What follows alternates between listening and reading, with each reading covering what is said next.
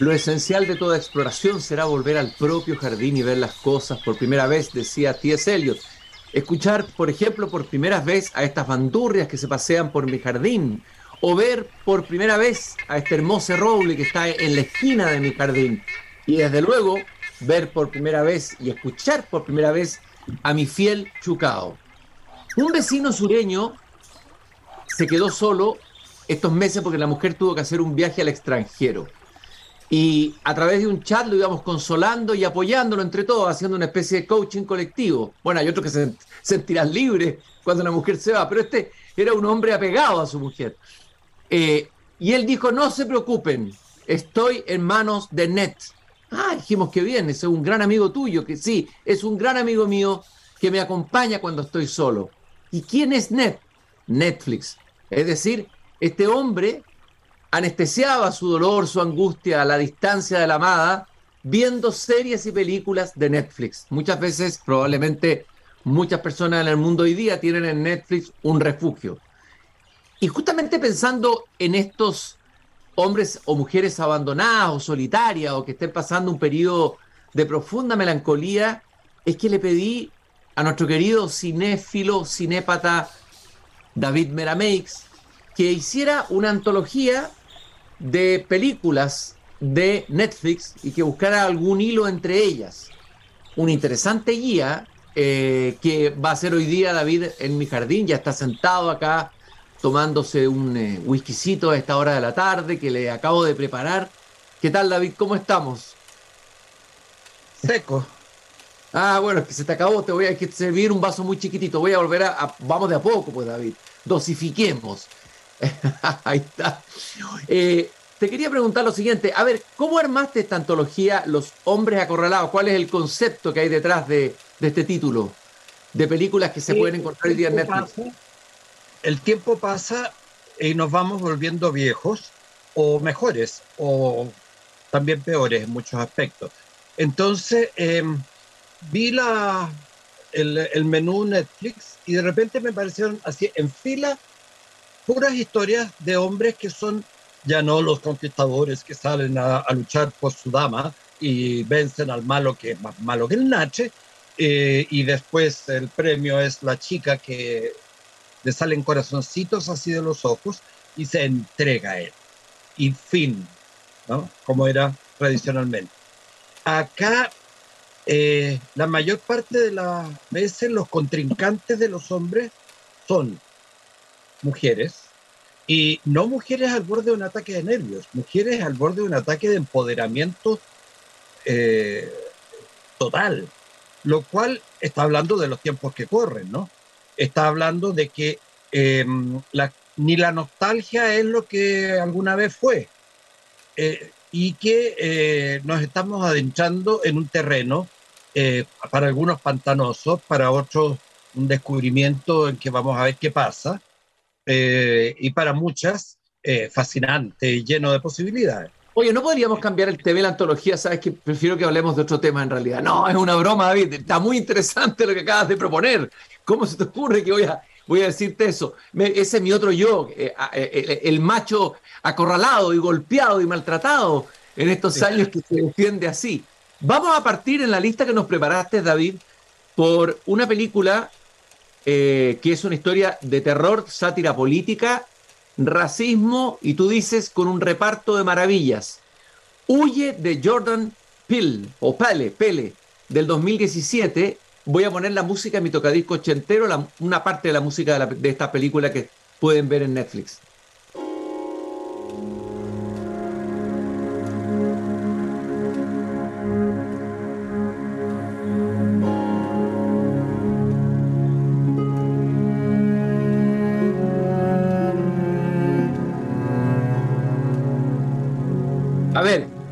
Hablemos de esta película, esta mezcla que tú dices de terror, sátira política, racismo y un reparto de maravillas.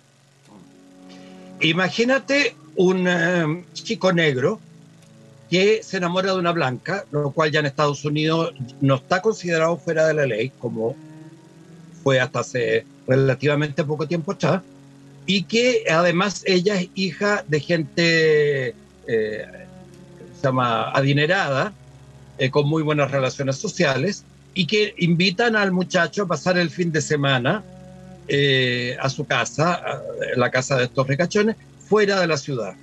Y el chico parte entusiasmado por la nueva democracia, por Barack Obama presidente y va, va, va, va, va, ¿no? Y se encuentra con gente que lo acoge realmente muy bien y donde no hay eh, una pizca de racismo en esta familia eh, WASP, ¿no? White Anglo-Saxon eh, and Protestant. Y em, el único problema, pequeño detallito, es que toda la servidumbre es negra. Negra, negra, negra. Eh, y los invitados son todos blancos, blancos, blancos. Y todos son sonrientes con él y lo tratan muy bien y están muy felices de verlo incorporado a la familia. Qué buena, bueno. Sí, desde luego. Ahí hay gato encerrado, gato negro, gato blanco, pero hay un gato encerrado. ¿ah? Uno de esos gatos está ahí, sí. Y justamente el enfrentamiento con la suegra, eh, que todo el público espera que sea eh, épico, ¿no? Eh, porque la suegra es encantadora, ella es psicóloga y le ofrece una tacita de té. Y él acepta la tacita de té y ella comienza a dar vueltas la cuchara en el té y empieza a producir un sonido y ahí empieza a armar Troya la cosa. ¿Por qué? Mm. Porque la señora se la trae consigo y empieza desde ese punto en adelante de la película, no vayan a abandonar el relato, empieza a descubrirse la verdadera máscara de estos wasp tan acogedores y amables. Y la, lo que parecía una comedia de, sátira de costumbres norteamericana se transforma en una película de terror, de la cual es mejor no adelantar mucho, porque eh, es tan entretenida que, piensen ustedes, costó 4 millones y medio de dólares, lo cual en el estándar norteamericano es una bicoca. De hecho, no hay ninguna grandes estrellas, qué sé yo. Eh, eh, aparte del protagonista Daniel Kaluuya, que se transformó en estrella posteriormente. Em, y ganó algo así como 250 millones de dólares. O sea, piensen ustedes la inversión que hizo ese productor. ¿no? Unas chauchitas que habían, ahí rompamos el chanchito a ver qué hay, hagamos esta peliculita chica y se transforma en un, eh, eh, en un mega éxito que termina candidaturas al Oscar eh, y siendo realmente una inversión del 100 por mil. Entonces ahí significa de que puede haber ingenio, pero sin duda, sin duda, sin duda, hay talento. Jordan Peele, el director. Huye de Jordan Peele, la primera película dentro de este paseo que estamos haciendo por Netflix con David Merameix, aquí en Desde el Jardín. El título es Los hombres acorralados, o sea, nosotros.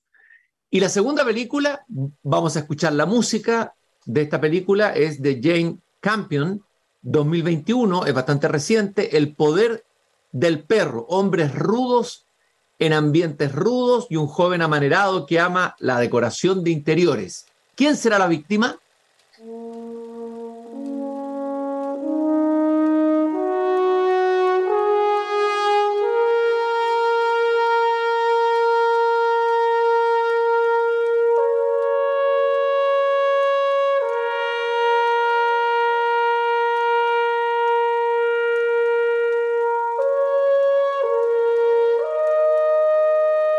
¿Y esta es una comedia o, es una tragedia, esta película? Es una comedia eh, policial western, como te dijera yo para que me entendiera, o sea, le lleva un poco de todo, ¿eh? es una buena ensalada, pero es una buena ensalada presentada en un plato western. Ahora, es muy notable ver esta película en detalle, sacar la lupa y revisar la pantalla y uno va a decir, esto efectivamente es un western eh, en todo lo que corresponde. Sin embargo, fue filmado en Nueva Zelanda y em, es un western que en la mitad comienza también a, crujir sobre su aparente filiación de género. Uno empieza a decir, pero en un western, no, ¿cómo hacer? Estamos 20 minutos, media hora de película y todavía nadie mata a nadie, no hay balazos, no hay indios, no hay... ¿Qué pasa aquí? Em, es ahí donde comienza el bisturí a, desmontar esta construcción masculina. Y claro, la directora de la película es la eh, australiana Jane Campion, no, neozelandesa, neozelandesa. Eh, Jane Campion, eh, que es una de las grandes directoras de la actualidad, la única mujer que antes de los últimos tres o cuatro años había ganado el Festival de Cannes y que hace este relato sobre este mundo rudo, masculino e incluso un poco desagradable, ¿no? El protagonista, Benedict Cumberbatch, excelente actor, eh, qué sé yo, se vanta de no haberse bañado en no sé cuántos meses, ¿no? Mientras que considera que su hermano es una, un afeminado porque le, gusta bañarse. Espérate, ¿dónde ocurre?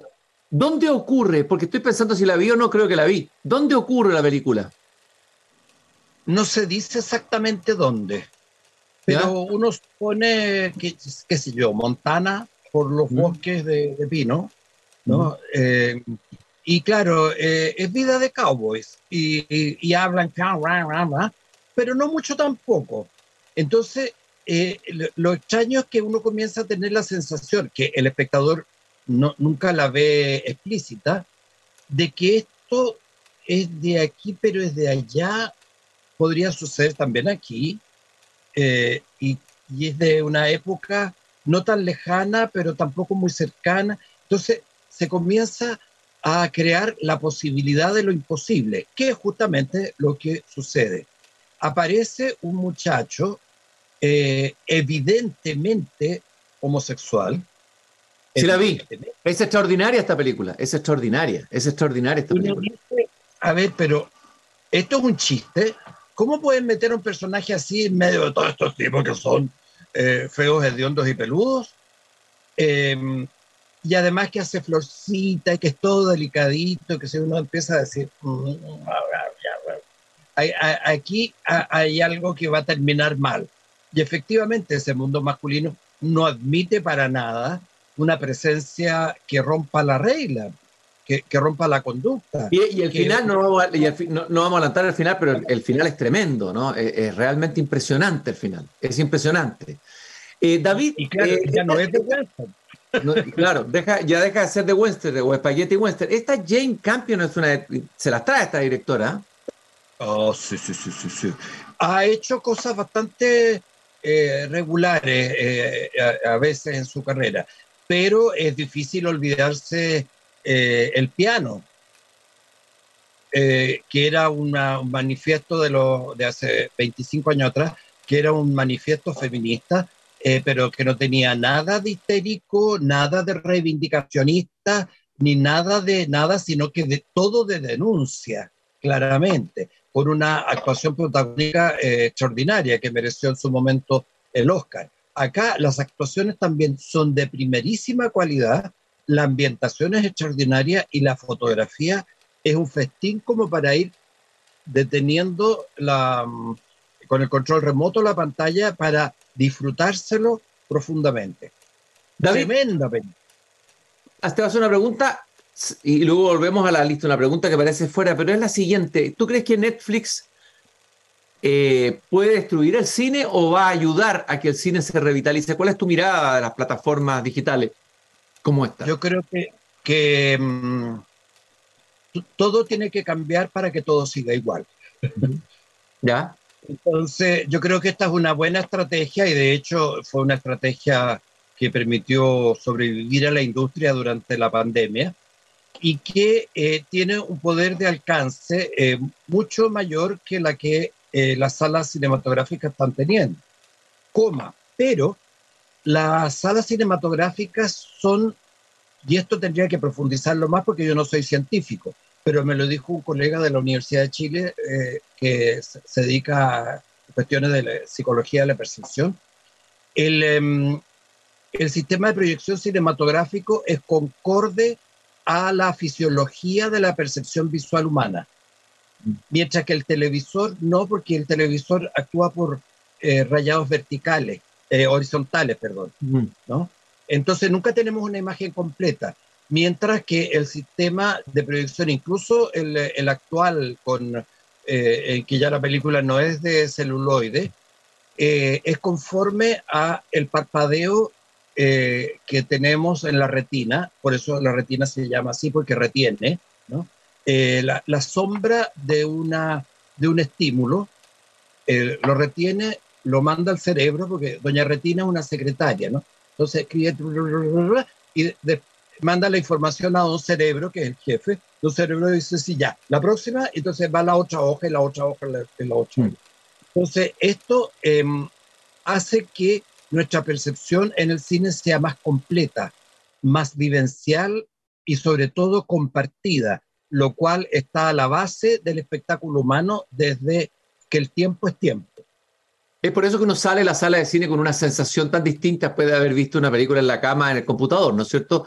Eh, no es lo mismo. La sensación vital, experiencial que tú dices. La tercera película de esta antología los Hombres Acorralados, este paseo por buenas películas de Netflix que estamos haciendo con David Meramex aquí en Desde el Jardín, es una película sencillamente eh, extraordinaria, eh, eh, desopilante, me atrevo a decir, te sorprende, te hace reír, tiene elementos profundos. Bueno, digamos, los directores son grandes directores, los hermanos Cohen, ¿no? Es como decir los hermanos Grimm del cine. Una película del 2018, La balada de Buster Scruggs, cinco cuentos del viejo oeste, de en los que nada es realista, dice David, pero todo habla del ocaso de una gesta tal vez solo imaginada. Escuchemos un tema de la película. Estamos en Desde el Jardín.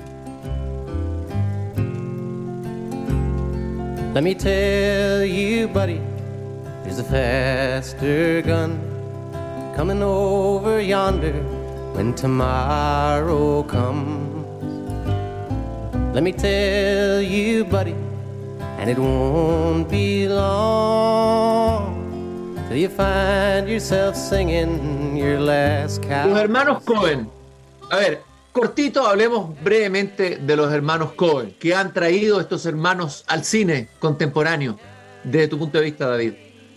Han traído eh, el ser bisagra entre el cine clásico y la posmodernidad y hoy, más, más que eso, la distancia irónica que tenemos con respecto al hecho de la representación.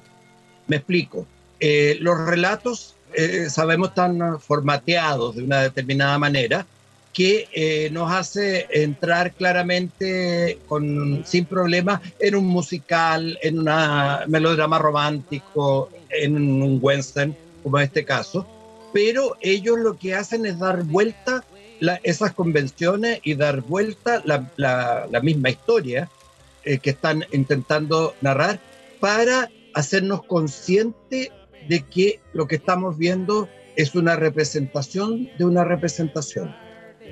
Es decir, ya nada, queda espontáneo, inocente, naive, así como cuando éramos niñitos. No, esto es un western y hay un señor que está cantando la balada de Buster Scruggs al comienzo de la película y viene, eh, por, por, supuesto, en medio de un paisaje eh, típico, el vestido en forma típica, etc. ¿no? Pero el cómo se da vuelta ese mecanismo para llevarnos a una cuestión sorprendente, eh, siempre ingeniosa las más de las veces y a menudo em, crepuscular, Mm. una sensación de, un, de, estar dando testimonio de un mundo que está cerrándose. ¿no? Hace que eh, el cine de los hermanos Cohen eh, siempre pueda tener eh, un atractivo adicional por lo que nos dice sobre lo que ya alguien nos contó antes. Hay una historia impresionante, una de las historias impresionantes, no vamos a espolear obviamente los distintos cuentos, pero les recomendamos que vean esta maravillosa película, además está disponible en Netflix, la del ese personaje que recorre en carromato ofreciendo unas funciones de teatro en que hace actuar a un hombre mutilado, que él lo traslada y lo lleva de pueblo en pueblo, digamos. esa historia es impresionante, ¿no? Esa historia es impresionante y bueno, tiene que ver con lo que acabas de decir tú, ¿no es cierto? Realmente es una historia crepuscular. Algo pasa ahí en la mirada de ese mutilado que tiene que actuar todas las noches para este patrón que lo lleva de un pueblo a otro, que, nos, dice algo solamente con su mirada. Eh, em, toda la película está construida sobre relatos similares y sobre esta idea eh, que se nos hace hiperconsciente de que estamos asistiendo a una eh, representación eh, debidamente consensuada, convencional, que yo, pero eh, que justamente al tener tal, tanta conciencia de ello, nosotros empezamos a ver mucho más allá de la apariencia del, del relato. Ustedes han escuchado hablar de esa famosa afirmación o, del, del, psicoanalista Lacan, hay que matar al padre. Bueno, ahora en esta película no hay nadie tiene que matarlo. El padre se va muriendo, se va deteriorando él mismo. Una figura de un padre que era, fue poderoso alguna vez, eh, pero se va deteriorando mentalmente. El padre de Florence Seller del año 2020. Vamos a escuchar brevemente el sonido, vamos a comentar esta película que está dentro de la antología de Los hombres acorralados, preparada por David Berabeix, un paseo por Netflix.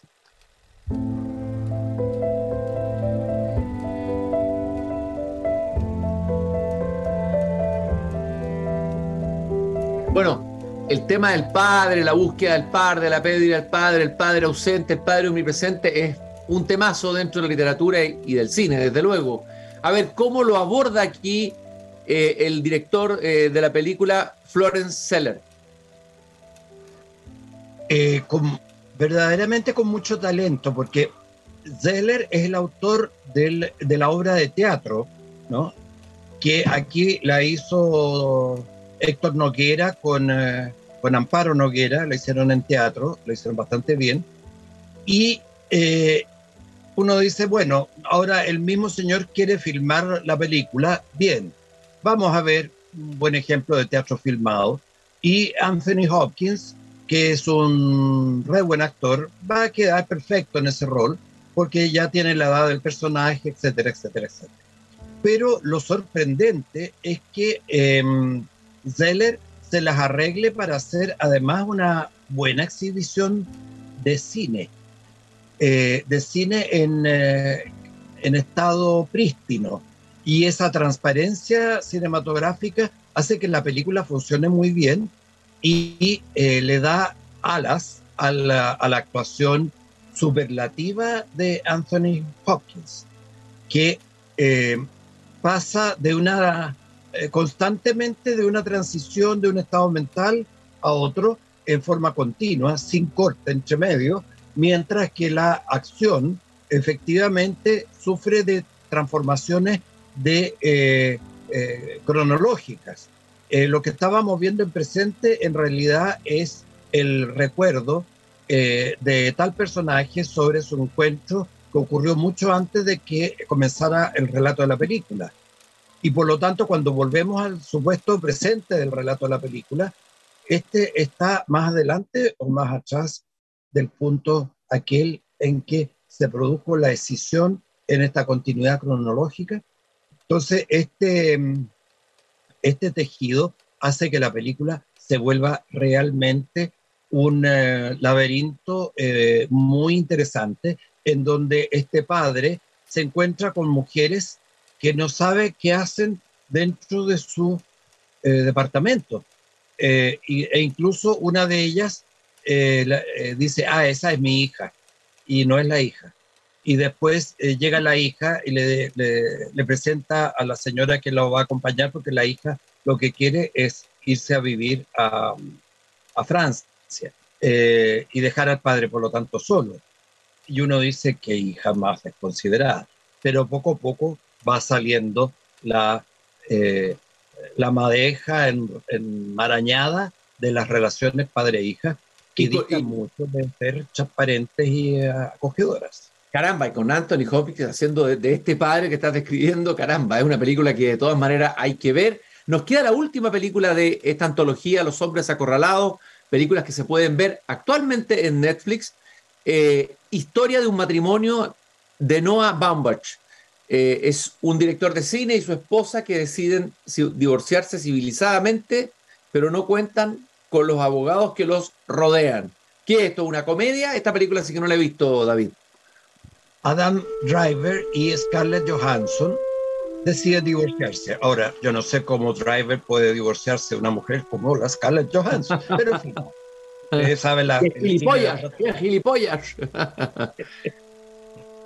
y eh, se dan cuenta de que no se llevan bien, de que los niños tienen que estar cuidados, eh, de que vamos a hacer todo como corresponde, eh, vamos a seguir siendo amigos y, mm, y, en realidad no es culpa de ninguno de los dos, sino que el ambiente nos genera tensiones, bla, bla, bla, bla. Y ella va a ver a una abogada que es Laura Dern, que ganó el Oscar a la mejor actriz secundaria por esta actuación repitosa, y la abogada es un encanto, eh, pero se la sabe toda y sabe cómo obtener el máximo posible de ganancia para sus clientes, a cambio, por supuesto, de, del porcentaje. Y eh, va dando vuelta todo hasta transformar este divorcio en un verdadero infierno de relaciones en los cuales eh, los dos personajes que han decidido civilizadamente divorciarse quieren apuñalearse para ver si eh, pueden imponerse al otro simplemente por odio, ¿no? Ya no por ningún acuerdo, nada. ¿Por qué? Porque la institución matrimonial es una institución económica, no es de afectos. Eh, sirve para regular propiedades y herencias y derechos y deberes y eh, pago de impuestos y bla, bla, bla, bla, bla, bla. Vale decir, estar en el capitalismo neoliberal actual y pretender eh, salir incólume de ello, olvídense, no hay posibilidad alguna. El sistema siempre gana, ¿no? Y para eso están estos abogados maravillosos eh, que, por Dios, que lo hacen bien. No, eh, lo que pasa es que los tres son estupendos actores, entonces también la Johansson eh, no es solo bonita y no es solo seductora y qué sé yo, eh, sino que es una estupenda actriz. Y para qué decimos Driver, que es como más feo que un burro con hipo, como dijo una amiga mía, pero por Dios el tipo interesante, ¿no? me recuerdo los tiempos de eh, qué sé yo, Jean-Paul Belmondo, por ejemplo, que no era un gran actor, pero era un tipo muy interesante, muy simpático. Eh, entonces, eh, uno cae redondo y es difícil no verse representado, aunque yo sea felizmente casado y yo sé que tú también, pero es difícil no ver representado toda esta maraña de intereses creados, como diría don Jacinto Benavente, que están alrededor de eh, nuestras relaciones y que las transforman en aquello que conviene al sistema, no lo que conviene a las personas que mantienen esas relaciones. Tremenda película. Cinco películas que recomienda David Benameix están en Netflix, es para hacerse adicto a Netflix, aquí sí que tenemos razones para hacer, hacernos adictos de verdad, cine de calidad, buen cine, variedad temática, grandes repartos, los hombres acorralados, son hombres todos acorralados de una u otra manera en cada una de estas películas. Huye, El poder del perro, la balada de Buster Scruggs y El padre e historia de un matrimonio. Querido David, muchas gracias por este paseo que nos has hecho eh, selectivo por esta plataforma que uno de repente abre y dice no hay ninguna buena película y la cierra, no decepcionado, pero hay que buscar con pinza y de repente puede encontrar algunos tesoros que vale la pena ver y compartir, sobre todo en momentos de soledad y de melancolía. Muchas gracias por habernos acompañado esta tarde, querido David. Nosotros nos encontramos nuevamente mañana. No se olviden que nos acompaña Grupo Viva, comprometido con la sostenibilidad de los barrios y con la cultura en la empresa, y Fundación Irarrázaval. Todos los lunes conversamos aquí en el jardín con profesores de Chile. Hasta mañana. Gracias por habernos preferido. Y ahora cierro la verja de mi jardín para abrirla nuevamente mañana a las 8 de la tarde. Muchas gracias.